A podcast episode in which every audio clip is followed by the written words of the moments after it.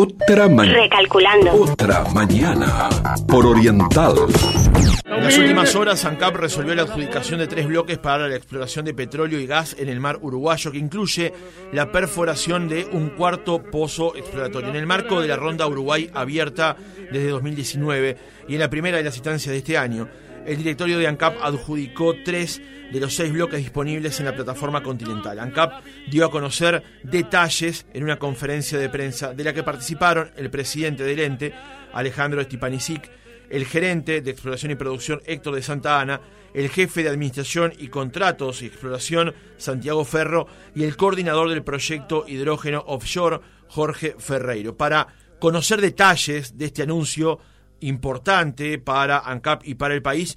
Estamos en comunicación con Héctor de Santa Ana, gerente de exploración y producción de ANCAP de Santa Ana. ¿Cómo le va? Buenos días. ¿Qué tal? Buenos días, ¿cómo están? Muy bien, muchas gracias por atendernos. No, por favor. Eh, para comenzar, eh, dándole marco al, al reportaje de Santa Ana, ¿en base a qué información las empresas avanzaron y ANCAP justamente resuelve la adjudicación de estos tres bloques? Sí, básicamente las empresas este, siempre siguieron trabajando un poco más disminuida en, el periodo de, la pandemia porque para ver la información o viajar a las oficinas nuestras para ver los datos, este, algunos se pueden ver por internet, otros básicamente somos nosotros que presentamos. Este, ese periodo de dos años fue, fue difícil, pero de todas formas las empresas siguieron viendo información y siguieron comprando información de ANCAP y comprando información de, las empresas socias que, trabajan con, con, información nuestra, ¿no? Es decir, que no, no, no hubo una parada. Sí lo que retrasó mucho y complicó económicamente y operativamente eh, a las empresas todo este periodo de dos años, ¿verdad? Pero en general siguieron trabajando con interés eh, y en particular cuando obviamente el descubrimiento de Namibia, que es un país que venimos trabajando hace ya 10 años conjuntamente, este, eh, encuentra uno de, uno de los yacimientos que, cada vez se, hace más grande, un yacimiento gigante, ¿verdad? De Santana se informó que Shell, justamente a través de su subsidiaria BG Internacional, presentó ofertas por los bloques 2 y 7, mientras que Apache Corporation, ahora reestructurada como APA, presentó ofertas por los bloques 2 y 6. ¿Cuáles son estas tres zonas en las que ANCAP resolvió adjudicar? Sí, básicamente este, el bloque 2 es un bloque que queda en aguas profundas, pero, pero tiene eh, sectores de, columna de agua de, 500 metros, pero va de 500 a 1000 metros. Son, son bloques que tienen menores exigencias tecnológicas y, económicas para y operativas para, para, para su manejo, en el campo de la exploración y en el campo de la producción. Y los bloques 6 y 7 este, son bloques de agua ultra profunda que, requieren obviamente más trabajo. Nosotros ya, ya hemos trabajado en esas áreas, en sísmica por supuesto, y en pozos. Si tuvimos el pozo Raya, que fue el pozo, pozo récord en el mundo durante prácticamente cuatro años.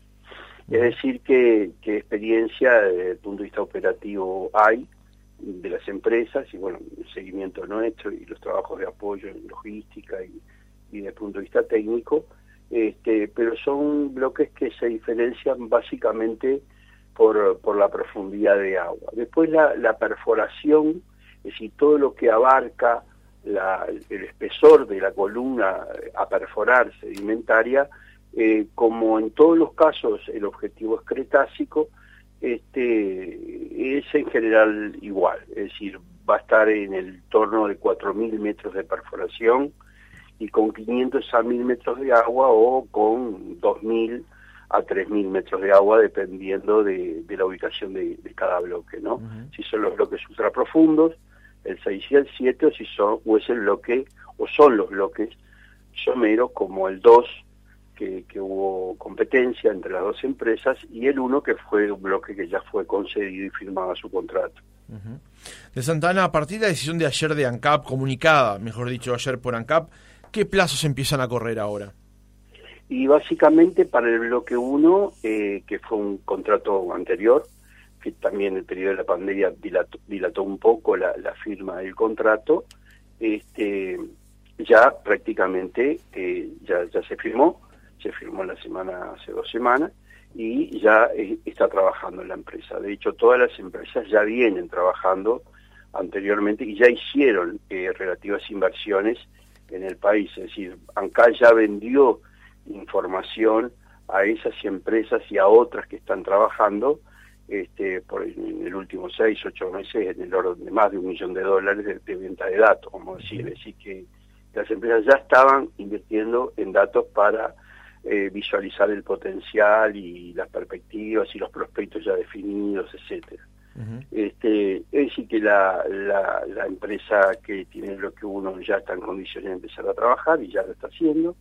Y en el caso de, de las empresas Shell y Apache, este, eh, el, el, trámite es que nosotros ya enviamos a directorio eh, la evaluación de, las empresas, la evaluación de, de las propuestas, de las unidades exploratorias, las inversiones, este, la aceptación técnica de, todo y el directorio en el día de ayer aprobó y va con un oficio esa resolución al ministerio que avalará este, el, e, e, esa decisión del directorio y volverá con este, la autorización para la firma del contrato, es decir, la autorización para la firma del contrato, que es un contrato definido, es el mismo contrato de siempre, es un contrato que es de exploración y producción, salvo en el caso de la primera empresa, este eh, es un contrato definido para todas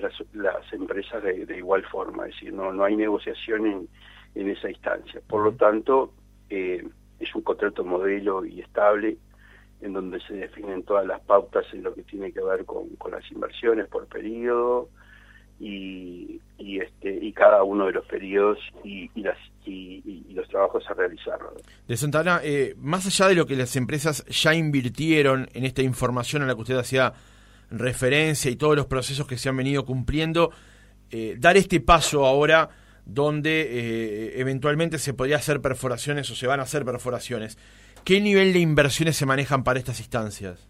Y, en el caso, por ejemplo, de Shell, que, obviamente no, no, propuso pozos en primera instancia, pero tiene un bloque un bloque que tiene prospectos interesantes también y una buena base de información. Este, eh, no, propuso en el primer periodo. Es eso no quiere decir que la empresa eh, no pueda decidir, aunque no haya puesto la inversión, un pozo en el primer periodo. Es, el caso, digamos, de, los pozos que, obviamente salen mucho más barato que un pozo ultra profundo, ¿no? Ahora, en el caso de, Apache, que puso en el primer periodo, comprometió y garantizó eh, un pozo en aguas ultra profundas, este, ellos calcularon el, pozo en el orden de los de los 80 a 100 millones de dólares la inversión. Podría ir más, el pozo de, total salió 155 millones de dólares. Salió menos de lo previsto, pero, son cifras importantes para bloques ultra profundos. Y el resto de la inversión, que serían otros 100 millones de dólares más, este, eh, tiene que ver con la, adquisición de, datos sísmicos, complementación de trabajo, etcétera, ¿verdad? Es decir, que serían en, el entorno mínimo de este, 200 millones de dólares para, para, todo, para toda la propuesta. Bien. Con respecto a, a, un asunto que destacó en la conferencia de ayer el presidente de, de ANCAP, Alejandro Stipanisic, donde señala la alta trascendencia por eh, eh, el retorno al país de empresas de primera línea luego de 10 años sin recibir propuestas de este tipo. Justamente, ¿qué, eh, para bajarlo a tierra, digamos, ¿cuál es la trascendencia que tiene para un país como Uruguay con esta información que se ha ido acumulando con las rondas y demás y esta adjudicación de ahora? ¿Qué, qué trascendencia tiene para, para nuestro país justamente?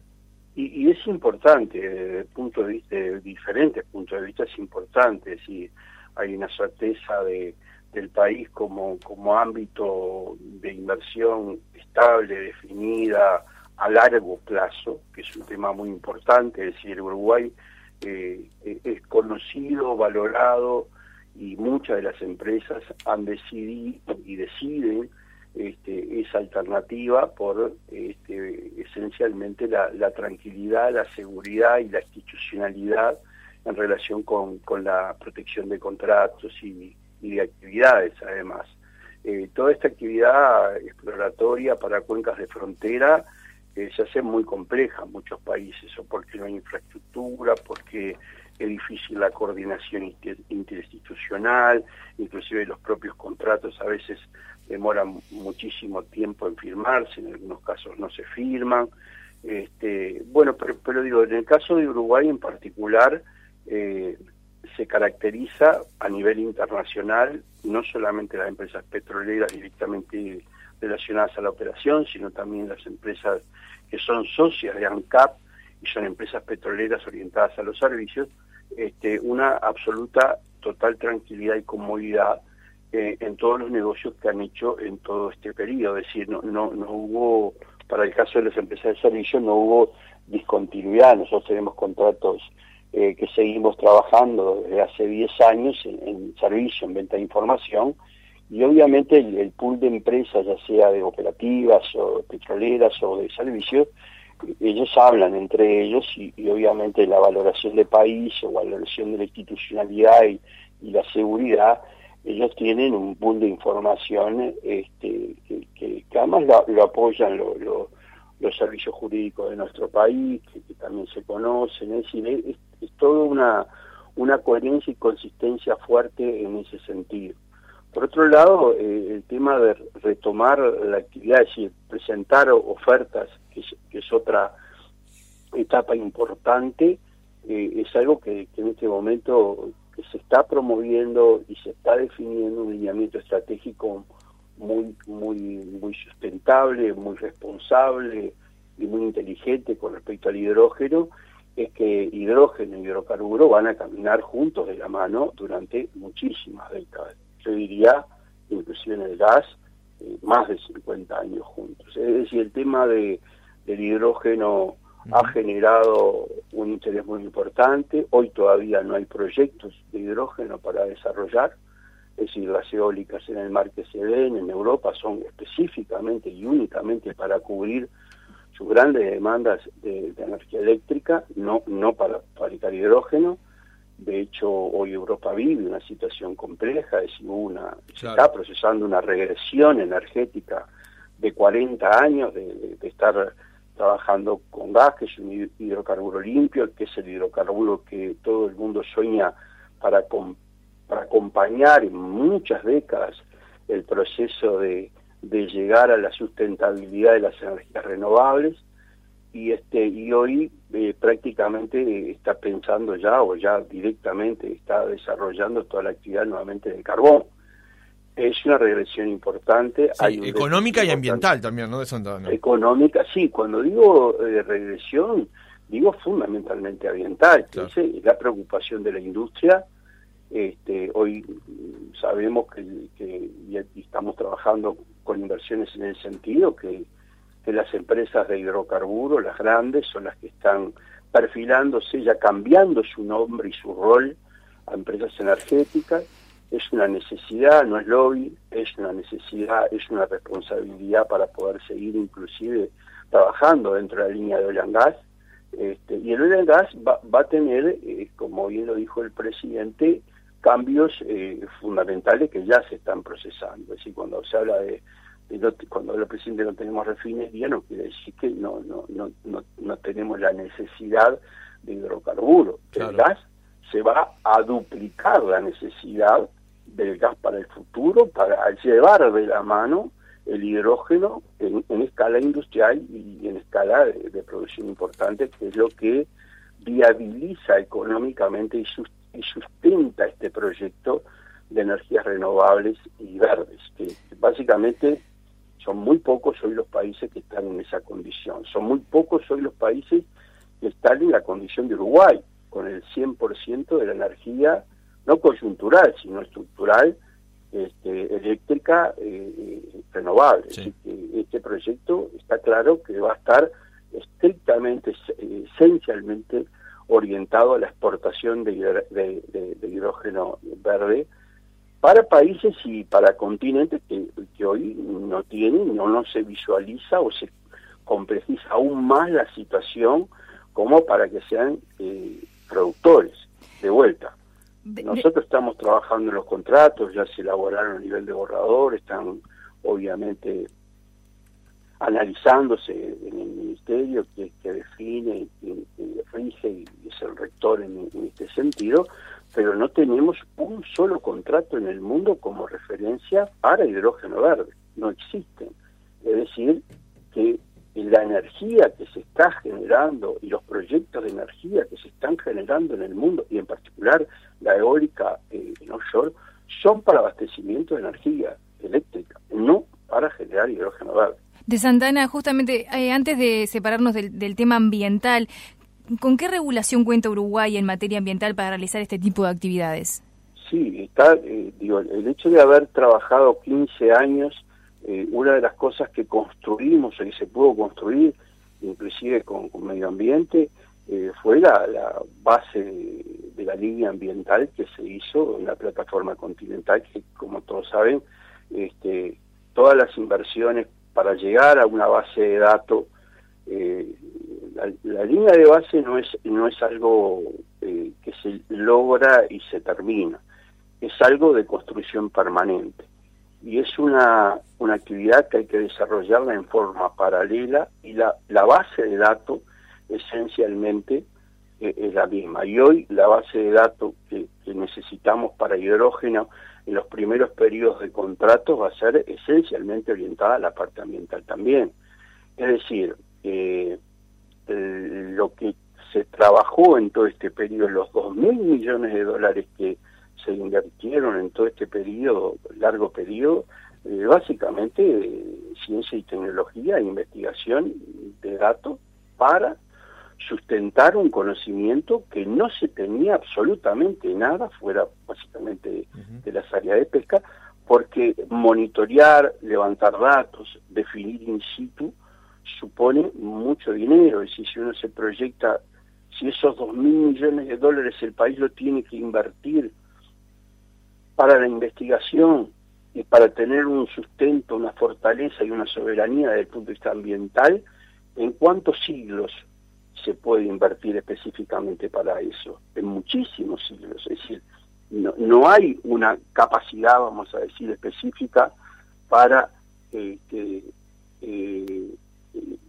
orientar eh, fondos para la investigación para eso. Y hoy los datos se siguen investigando, hoy hay más de 100 tesis de maestría y doctorado que en el país y fuera del país, en diferentes universidades, sobre la base de esos datos se sigue publicando dentro del país y es la base que maneja medio ambiente y, básicamente medio ambiente define por otra parte la actividad eh, que se hacer, es decir, nosotros promovemos los bloques, nosotros definimos, pero los pero las empresas saben que están condicionadas a las normativas ambientales de un ministerio, es decir, no es que es seguro que empiecen a trabajar, es seguro que el ministerio el medio ambiente la apruebe todo, no, está condicionado a la ley ambiental y las normativas ambientales del ministerio y el ministerio del medio ambiente tiene técnicos y tiene una base de información importantísima para poder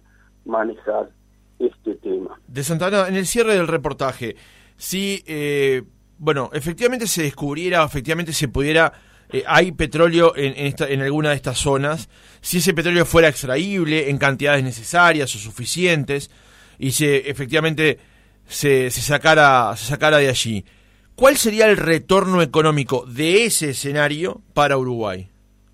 Sí, el cálculo que, que se, se, tiene por contrato, que es lo que se firma por otro lado, y es lo que se propone, la empresa propone. Es decir, hoy la empresa, las dos empresas que se presentaron, definieron la propuesta de exploración y, lo que van a aportar al Estado en el futuro en, el escenario de explotación. Es decir, ya el Estado sabe cuánto le va a tocar de, las ganancias una vez que las empresas, este, eh, eh, digamos, en el curso de la, de la, de la, de la historia de la producción y del negocio, este, vayan amortizando todas sus inversiones.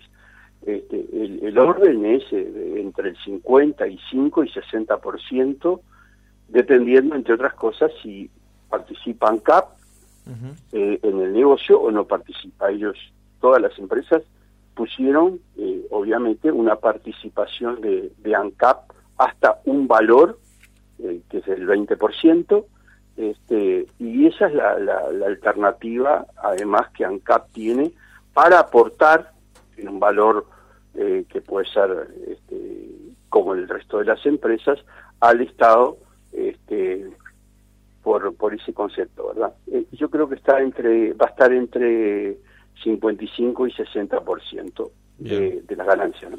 Héctor de Santa Ana, gerente de exploración y producción de ANCAP, gracias por haber estado otra mañana con nosotros. Bueno, mucho gusto, que pasen muy bien, gracias.